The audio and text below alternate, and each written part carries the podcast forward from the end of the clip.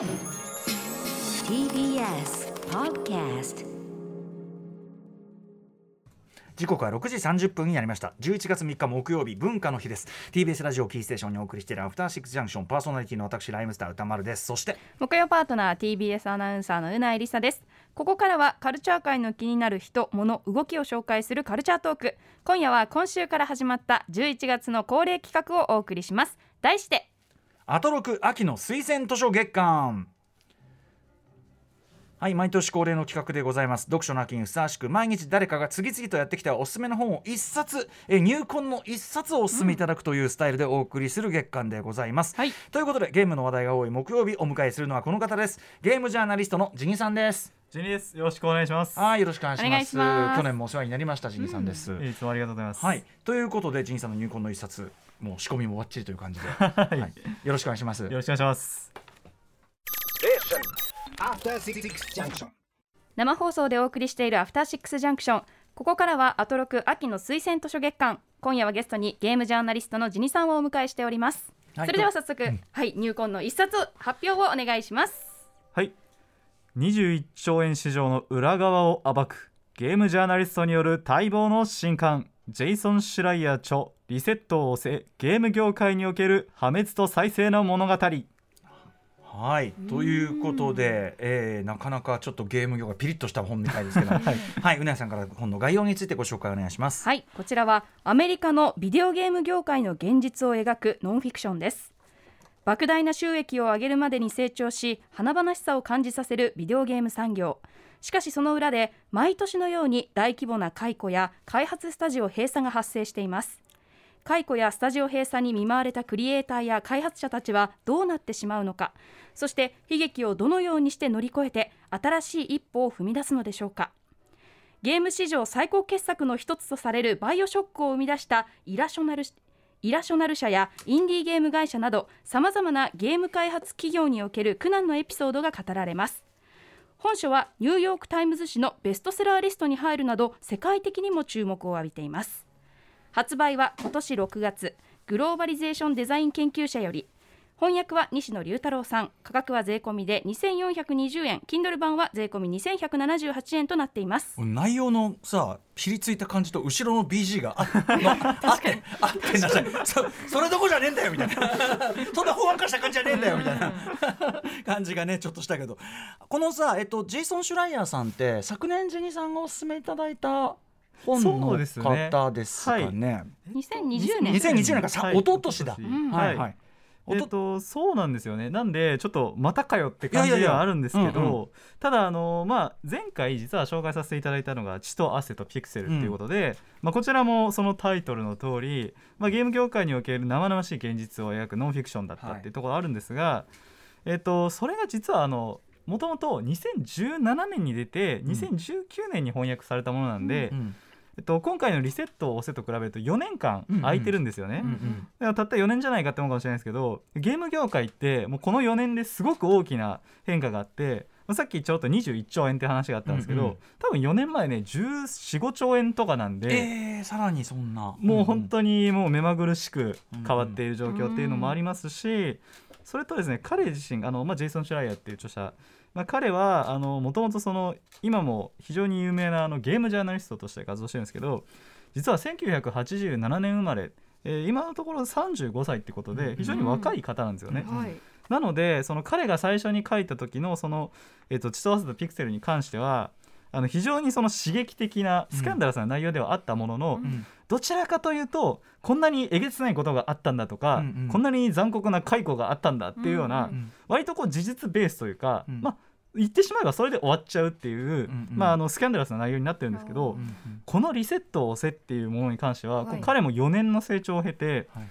ただ単にこういう悲劇的なことがあったんだっていうだけじゃなくて、なんでそういう悲劇的なことになってしまったのかっていうのをすごく一件一件あの本当何人もの関係者に取材を重ねて、うん。何年も取材をし続けたことによって明らかにするっていうことなんで、あのテーマこそ似てるんですけど、うん。本当にこう深掘りの角度が違うので、うんうんちょっと改めて紹介させていただきたいなっていうのがはい。はい今回ですね。ぜひぜひこのリセットをせゲーム業界を送る破滅と再生の物語、はい。内容どんな感じなんでしょうじゃあそうですね。まず、えっと全てで第1章から第9章までで構成されていて、うん。まあ、それぞれがですねあの基本的にはあの、まあ、ゲーム業界における、まあ、あんまり良くなかったことのあのゲームタイトルだったりゲームスタジオを追いかけるっていうものになってるんですけど、うん。その中には、まあ、ゲーム史上最高傑作の一つともされるバイオショックを生み出したイラショナル社であったりとか、あるいはですねこれ個人的にすごい面白かったのがあのワールドシリーズを制覇した伝説のメジャーリーガー、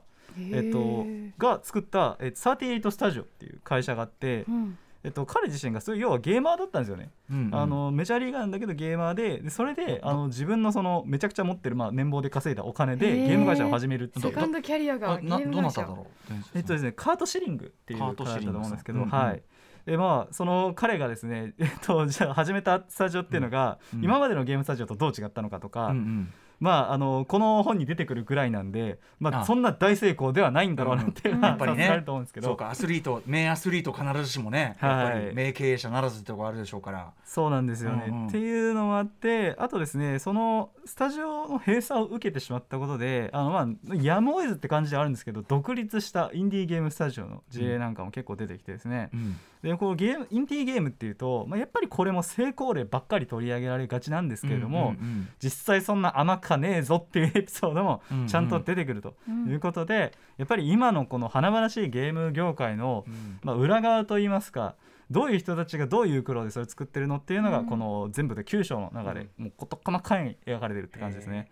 確かにねこれだけこう出るタイトルもめちゃくちゃあって、でうん。開発にもすごい人いっぱいかかって、ね。まあ、我々はその中のさ一番よ、はいい、い部分をさ楽しませてもらってるけど、うんうん。まあ、埋もれてったりさねなんかこうもうとにかくものすごい屍の山がうん。そこにはあっても当然おかしくないっていうことだけど、まあ、構造的にそういうのが生まれるやっぱ話っていうのもやっぱこれ描かれてるってことですよね。そうですね。やっぱりまさにおっしゃるように構造的なものでこう例えばこう僕たちが普段ゲームを遊んでてあすごい面白いゲームに関しては面白い面白いでいいんだけど、うん。あんまり面白くないゲームっていうのも世の中にはたくさんあるわけじゃないですか。うん。でこうどうしても僕は正直心苦しいなって思うのはそういうまあ、面白くないゲーム、まあ、人によってはクソゲーっていう言葉も使う人いるんだけど、うんうんそういうものが見ると大体この開発者がすごい無能だったんじゃないかとか怠慢だったんじゃないかとか、うん。要はもう本当に一日中働かなくて寝ぼけてて適当に作ったらこんなんになるんじゃないかみたいな風にあたかもそういう風に言ってる人はいるんだけど、そんなわけないんですよね、まあ普通に考えて。もちろん彼らのプロフェッショナルでね。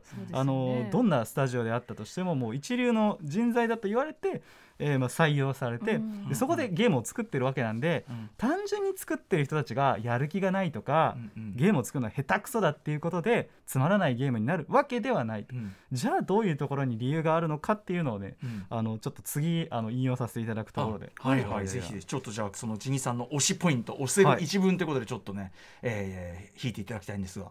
はい、はい。えーじゃあ早速押せる一文ちょっと読ませていただきたいと思うんですが、えーその日の朝社員は2つの部屋に分けて集められた。怪しげなクイズ番組に出てくる勝者と敗者のようだった。第一の部屋に入った人たちは仕事が続けられると告げられた。かっこ中略。第二の部屋では人事担当者が前方に立ち不運なクイズ参加者たちにレイオフを伝えていた。そして全員の事務手続きが終わるまで室内で待つようにも指示された。うん。うん。はいはいまあこう部屋分けられて。うん。まあ、これはですねもうはっきり言ってあのこれは第4章の、うん。えっと、消えたスタジオ事件っていうところの。消えたスタジオ事件。はいもううんうん。もう不穏なんですけど、うん。その冒頭に出てくる、えー話になっていて、まあ、これはまあ要は結末なんですよね。最終的にこのスタジオっていうのはもう文字通り消えてしまって、うん。でその結果として、えーもうそこに所属していた社員全員がこう2つの部屋に、あの分けられるんです、はい。君こっち来てあ君はこっちあの上上と下で分けられるんですね。上に来て下に来てって1人ずつ呼ばれていくんですよ。もうこの時点で大体社員を指してるんですけど、うん。うん上に行ったらおめでとうと、うん。君はこれからも、まあ、うちの会社は潰れるけど、うんうん。あの別の会社としてやってもらうからよろしくって言われるんだけど、下に行ったらごめんちょっと荷物まとめてもらっていいかなうんうん。っていう話をうんうん。されると。退職金はこれこれ。うん。いいですかって言われてもうもういいってしか言うしかないですよねみたいな、うんうんでもうその後は本当にあれですよね。もなずっとここまで何年間も働いてきた仲間たちとあのもう涙ながらの別れってことになるんですけど、うんでも繰り返しなんですけどこれはあくまでただのまあ事実というか結論に過ぎないと。うんうんどうしてこうなってしまったのかっていうのがこの第4章では説明されていくんですけれどもうんまずそのこのスタジオってあの 2K マリンっていう会社。2K マリン。はい。はい。でして、えっと、もともとアメリカのあの大きなゲームスタジオゲームグループっていうべきかな、うんでいくつかあって、例えば EA とか、うんうん。アクティビジョンとうかん、でそういう会社に並ぶのが 2K っていう。2K ありますよね。はい、ありますね。本当にいろんなゲーム担当してて。スポーツものとかね結構そうですね、NBA とかもうん。こう彼らが作っていたりとかあとはあのボーダーランズシリーズとかあそうだ。うん。も 2K の傘下でやってて、うん。でまあ大アメリカのこういう会社あのこういう大企業っていうのは結構日本と違って自分のところで複数の子会社を持っていて、うんうん。で大企業本体そのものはあのゲームの企画とかあとまあパブリッシングっていうまあ販売うんだけをやるっていう感じなんですよね。うん。うん。この辺は例えば日本のカプコンとかスクイーンとか任天堂とかやると結構違うところで、うん。うん。うん。カプコンスクイーン任天堂って基本自分たちでは作るじゃないですか、うんうん。作って売る。うんでなんかたまに子会社からあの、まあ、集めてそれを売るってこともやるけど、うんうん。でそういうのに対してアメリカっていうのはもう完全に売る売る側っていうか、まあ、お金を出す側と、もうお金を受け取ってそれをただただ作る側でもう分かれるっていう構造になってるんですね。でその 2K 社と 2K マリンっていうのはまあまんまその親会社子会社の関係にはあるんですけど、まあ、その 2K 社あ 2K マリンが作ったゲームっていうのがえっと XCOM ディクラシファイドっていうゲームになっていてうん。これがですね確か発売されたのは2010年とか9年とかだったと思うんですが、あの僕も実は発売日にちょうどたまたま遊びまして、へー。どういう XCOM G クラッシュはどういうゲームなの？えっとこれがですね まず感想の結論から言うと、うん。全然面白くなかったんです何系ゲームなの？これが FPS FPS あ、はい。えっとね現在 TPS なんですけど、はい。三人称。シューティングゲーム。シューティングはい。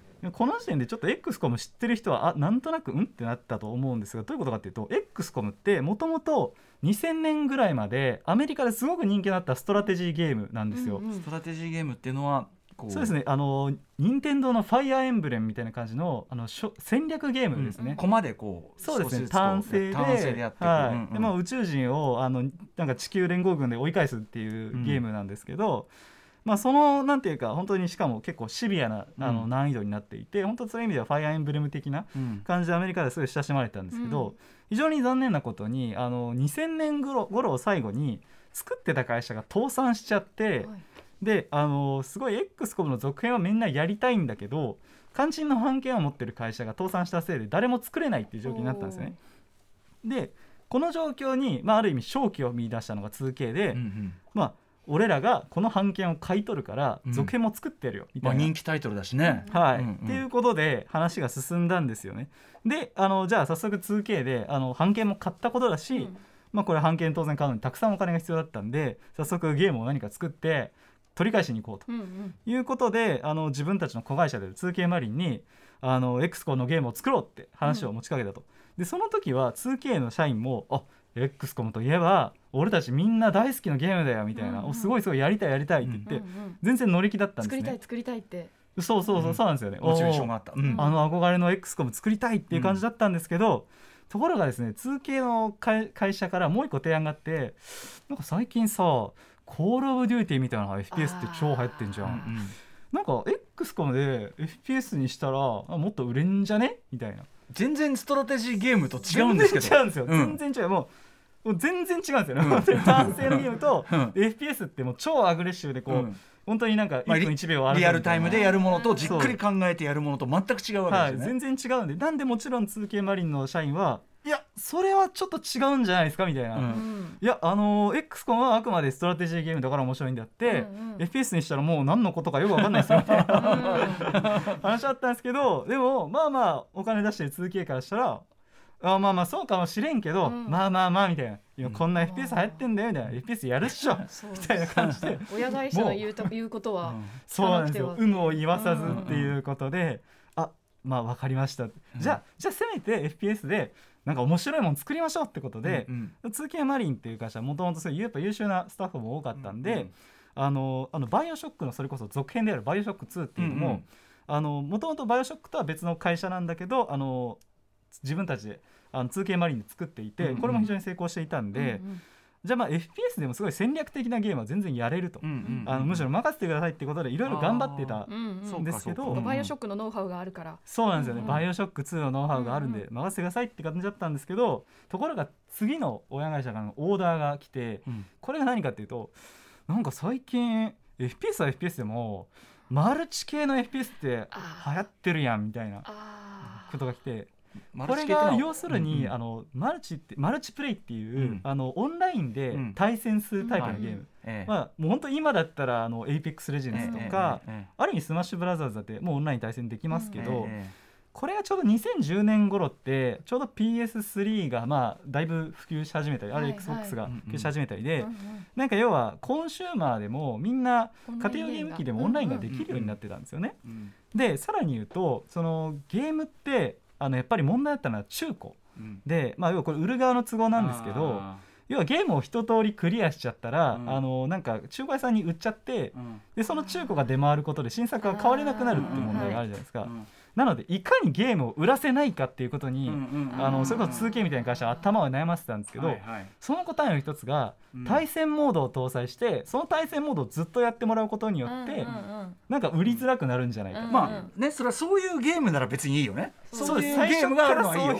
そそうういうゲームがあることはいいよ別にそれあることはもちろろんいいんですけど、ところがこれはもちろん最初は完全にシングルゲーム。しかもうん XCOM っていうもう本当にコアゲーマー向けのゲームだったんで、ではっきりそのねリはいズムがあるわけね。X コムってこういうものっていうのがあって。うん。そうなんです。でそっからさもうどんどんずれ込んでいくわけよもう何のこっちゃ分かんないじっくり考えるどころか い。瞬時にこういろいろアクションしていかなきゃいけないし、うん。ましてオンラインだったらいろんなね人からもだから全く違うっていうの全く違うの。本当に魔改造されすぎ原型とどめてないみたいな感じなんですけど。でもちろんそれもなんかこう特別理由があるんじゃなくてでも今流行ってるやんぐらいの感じで、やっぱ親会社に言われてしまう。でそれに対してやっぱ子会社はあんまり文句が言えないっていう状況で、うんうんもうそろそろこの頃から 2K マリンの中で俺ちょっと XCOM のプロジェクトやりたくないんだけどなうん。みたいな、モチベーション下がっちゃうね。だいぶモチベーションが下がってきちゃってて、でさらにあのこれであまりにもそのマルチプレイを作るってことは実質対戦モードを作るっていうのはもう一本ゲームを作るのと一緒なんじゃないですかうんほとんど、だから全然人手が足んなくなっちゃって、うんうん今度は 2K の他のまあグループの子会社である 2K オーストラリアっていう会社にヘルプを頼んだんですよ、うんうんでこのオーストラリアって、まあ、そもそも 2K マリンの会社自体が、うん。あのアメリカのカリフォルニアあるんで、うん 2K オーストラリアと時差にして19時間分の距離が離れてるんですね、うんうんこの会社と一緒に連携コミュニケーションしながらゲームを作るっていうのがうん。すごく大変で、うんうんもうだってあれですよね。こっちがミーティングをする頃になったら、うん。あの向こうはめちゃくちゃ朝早いか、うん。うんあの逆にこっちがちょうどいい時間になると向こうは早く帰りたがってるうまかみたい。な、うまくさうまくできてる状態だったら24時間体制とかできるかもしれないけどさそのここから体制を作るのは難しいよね。いやそうなんですよ、うんうん。っていうこともあってまあこれがグダグダになった上に、うんうん。やっぱマルチプレイいらんわって親えーひどい。最初話されて。えー、朝礼母会が鬼。完全な朝礼ばかりですよね、うんうんうん。もうもうもうなんなんだこれみたいな感じでもうオース特にヘルプで呼ばれたオーストラリアがもう不満たらったらで、うん。な俺らはなんなんなんだみたいな感じうんうん。になってしまって。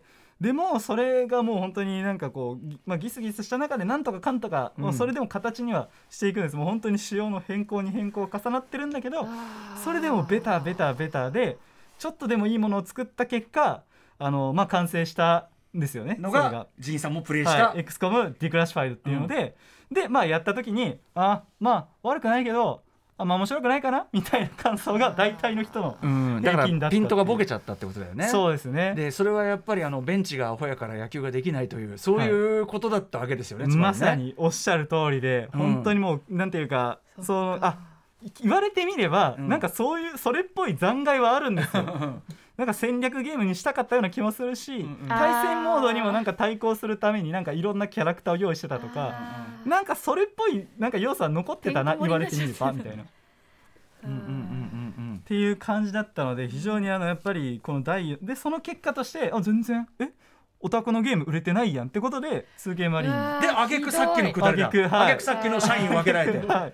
だどんだけかわいそうな話か。でもそこにやっぱりその要するに過去の社員がその手抜いたとかそういうわけじゃなくて、まあ、例えば、はい。トップの混乱があるとかそそういうあのかなんていうかゲーム業界の、まあ、システムとか体制とか構造とか、そういうところにまあなんていうか原因を求めそしてまあ当然それは今後のに生かせるようにとかそういうようなビジョンが多分これあるってことですかねジェイソン・シュライヤーさんね。おっしゃる通りです。っていうのも、まあ、まずそもそもこれ、まあ、今回たまたま 2K だったんですけど別に 2K だけじゃなくてもういろんな会社でありますと。うん。でなんだったらこの 2K でクビにされた人は実はその前の会社で全く同じようにクビにされてたっていう人もいたぐらいなんで。構造的なねところがあるからって、そういうところも指摘してたりするってことですかね。そうですねなので、まあ、これはあのあくまでサブタイトルに「破滅と再生の物語」ってあるように実は最第5の最9第9章であのそれにどう対抗していくかってビジョンも語られているので、それを含めて読んでいただければと思います。ジェイソンさんも成長した、ね、一冊内容ってことですもんね。はいはいということで今夜の推薦図書をおさらいしておきましょう。はい、ゲームジャーナリストジニさんの推薦図書はジェイソン・シュライヤー著西野龍太郎役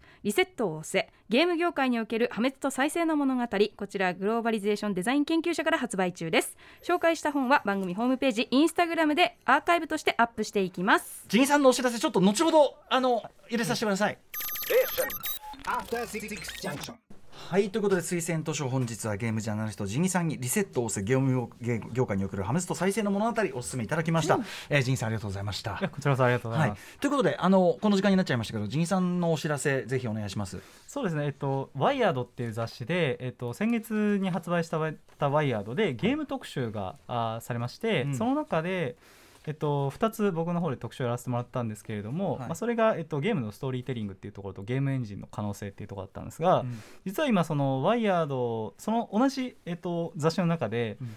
えっと、6人の新しいゲームクリエイターに取材するみたいなうん。ところがあって、実はそこも僕の方で改めて担当させていただいて、はい。であのあのサイレンを作った富山慶一郎さんうんを含めた4人の、えっとゲームデザイナーの方への、えーインタビューが今後、うんあのウェブ版として公開される予定なので、うんうんこちらもあの今さっき話したあのゲームを作ることの大変さを鑑みるとあのいろいろと内容としても興味深いものかなと思うので、ぜひ読んでいただければと思います。ワイヤードですね。はい。はいあの今も話したけどどの業界にもあるちょっと。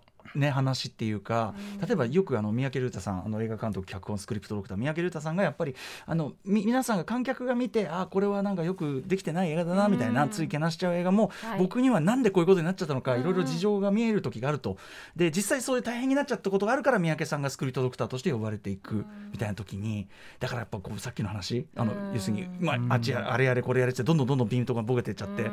なんかみんな誰も勝たないことになっちゃうみたいなのってすごいあるなと思って、うん。もちろん放送業界だってね音楽業界もあるしさ。そうですね。うんうん。そう思いますね。きついき一人ついで作ってるわけじゃないですからね。うん。